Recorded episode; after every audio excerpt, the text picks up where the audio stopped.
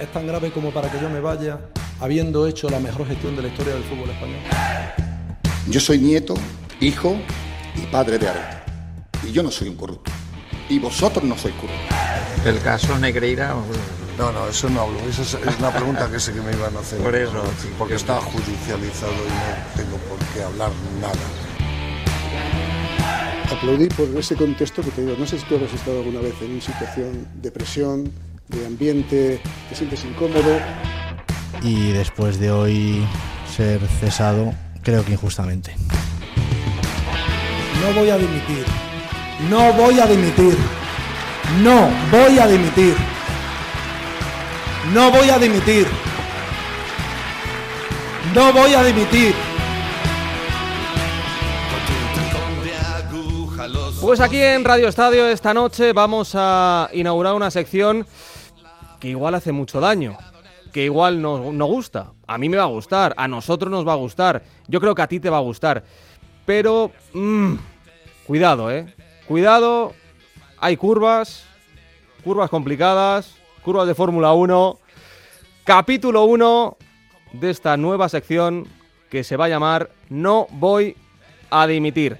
Rafa Fernández, ¿qué tal? Buenas noches. Hola Gonzalo, muy buenas noches. ¿Y por qué has elegido este nombre?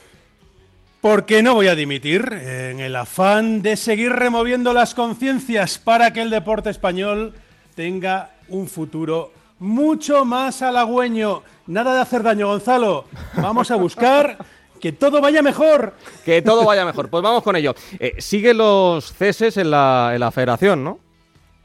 Sí, tras las destituciones de, todo el mundo recuerda, Andreu Camps, el que fue secretario general, del director de integridad, conocido como Miguel García Grava, no Cava, y del director de comunicación, García Cuervo, pues eh, este pasado 1 de febrero se formalizó la de José Mora Gordillo, soldado acérrimo de Rubiales, que le fue ascendiendo hasta controlar las operaciones de la federación, aunque parece que se le fue la mano y le demandan en el Departamento de, Cumplimi de Cumplimiento por comportamientos inapropiados con compañeras que le han costado el despido. Por cierto, Gonzalo, ¿Sí? Mora es el sobrino de la leyenda de nuestro fútbol, Rafa Gordillo, y el que lo sustituye en parte de sus labores es Borja Santana, hijo del que fuera también una leyenda de nuestro deporte, nuestro querido Manolo Ah. Santana. Y es que ya sabes, que aunque dicen que Borja además es un gran tipo y llegó antes que el Rubi, eh, pues que el dedo en la federación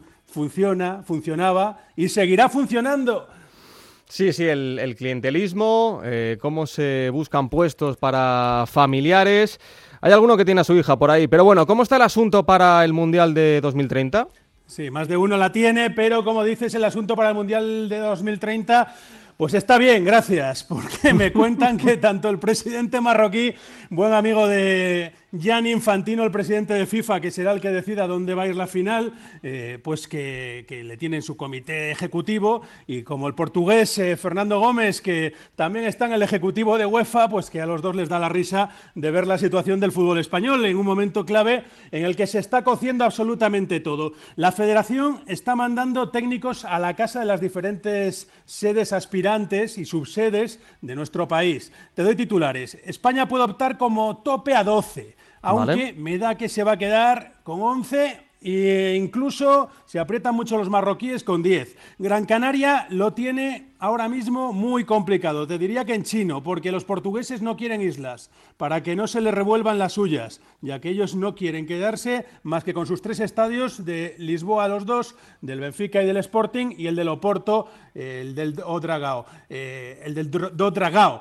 En el País Vasco, eh, Anoeta eh, está en la cuerda floja, porque no parece claro que vayan a estar San Mamés y Anoeta entre esas sedes, que es que una de las dos se puede caer. Zaragoza suben las apuestas, igual que Gijón, que hoy en el derbi asturiano además hemos visto todos esa exposición de fuerza. Sí. Y ojo, que Galicia, que tiene peleándose a Vigo y a Coruña en los despachos, no aparece la financiación y esto puede poner a los gallegos complicado entrar en como una sede de ese mundial. De la final, Rafa, eh, ¿sabemos algo?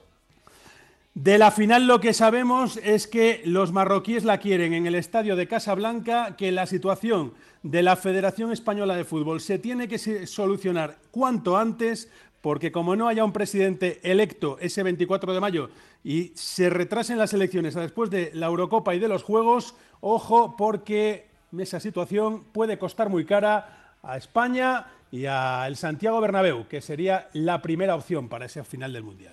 Eh, por cierto, cuéntame cositas del Congreso de UEFA de esta semana y de Cheferin. Sí, vaya papelón, ¿eh? partiendo de la base que el esloveno presidente de UEFA dicen que es lo más parecido a Luis Rubiales como directivo, pues te puedes imaginar.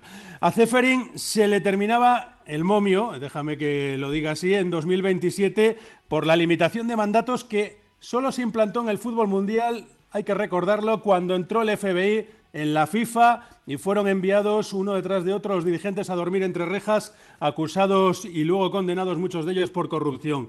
Y el esloveno lo intentó y dijo, como el primer mandato fue a medias, y aunque aquel día dije que solo iba a estar dos mandatos y medio, pues ahora vamos a ver si cuela y me puedo quedar cuatro más con un salario de 3 millones de euros hasta el 2031. El caso es que propuso que se votara eh, igual su continuidad, que quitar el límite de 70 años que sabes que tenían los ejecutivos de UEFA para no estar en el comité ejecutivo y no poder ser elegidos o reelegidos, pues tenía que favorecer a su amigo el presidente húngaro y al portugués también para que siguieran y pudieran ser reelegidos porque ya habían cumplido los 70 y bueno, pues quitó esa limitación. Así además de rebotes aprovecha Rocha que puede también ser elegible para estar de vicepresidente si al final es eh, presidente de la Española. Bueno, pues como te digo, eh, lo que no esperaba Zeferin es que eh, tuviera enfrente a Reino Unido, a Noruega, a muchas voces críticas y a uno de sus manos derechas, la que fue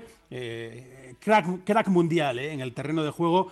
todo el mundo le recordará a Bonimir Boban, un tipo que además siempre se vistió por los pies y que lo ha vuelto a hacer ahora presentando su dimisión con gran dignidad. Bueno, pues porque la norma para ampliar ese mandato la puso Ceferín, que quede claro, solo para que él pudiera acogerse. Nadie más lo podía hacer. Ante el retrato que se le hizo en el Congreso de París, no le quedó otra que decir que aunque se ha aprobado, pues en el 27 se va. Ya veremos, ¿eh? que de aquí al 27 queda mucho. Queda mucho, queda mucho. Nos tenemos que fijar en la federación y también en UEFA. Y en año olímpico, eh, ¿cómo está el tema de las becas para los deportistas españoles? Pues mucho trabajo tiene el señor Rodríguez Uribe, es el nuevo presidente del Consejo Superior de Deportes, porque nuestros deportistas se merecen mucho más respeto con todo lo que dan a este país. Son muchos casos los que en Petit Comité te cuentan sus penurias. Además son grandes estrellas del deporte y no quieren que aparezca su nombre porque siguen temiendo represalias de sus propias federaciones. Es que es así. Y de momento, sin nombres y apellidos, lo vamos a seguir contando para que sobre todo dar pistas al señor Uribes de por dónde tiene que tirar eh, y que tome cartas en el asunto, a ver si es verdad. ¿Cómo es posible que, Gonzalo, dos grandes deportistas de nuestro país cobraran el 30 de diciembre de 2023 las becas que les habían correspondido por sus éxitos en el verano del 22, es decir, un año y medio después. Un año y medio después. ¿Por qué tiene que pasar el dinero de esas becas finalistas por las federaciones y no va directamente desde el Consejo a los deportistas. Ah. Ahí, dejo, la pregunta. Hay muchas manos, hay muchas manos que quieren estar de por medio. Y para cerrar este capítulo, Rafa, eh, cuéntanos un poquito cómo está la campaña de Pedro Rocha.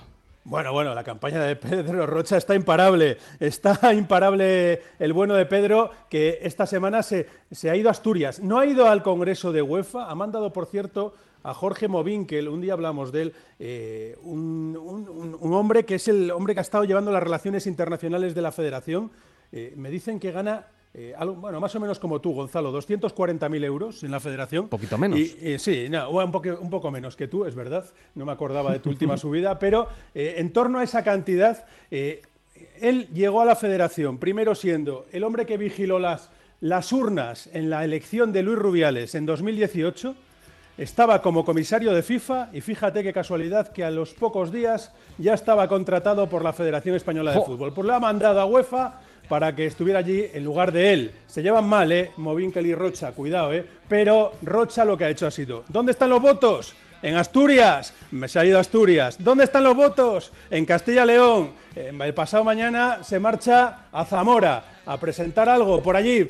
¿Dónde están los votos? Pues allí voy. Venga, Gonzalo, que nos vemos la semana que viene. Nos vemos la semana que viene, Rafa. Si es que hay que entender el sistema de elecciones en la Federación Española de Fútbol. Faltan 104 días para esas elecciones, 15 semanas. Y hasta aquí este primer capítulo de Rafa Fernández del No Voy a Dimitir.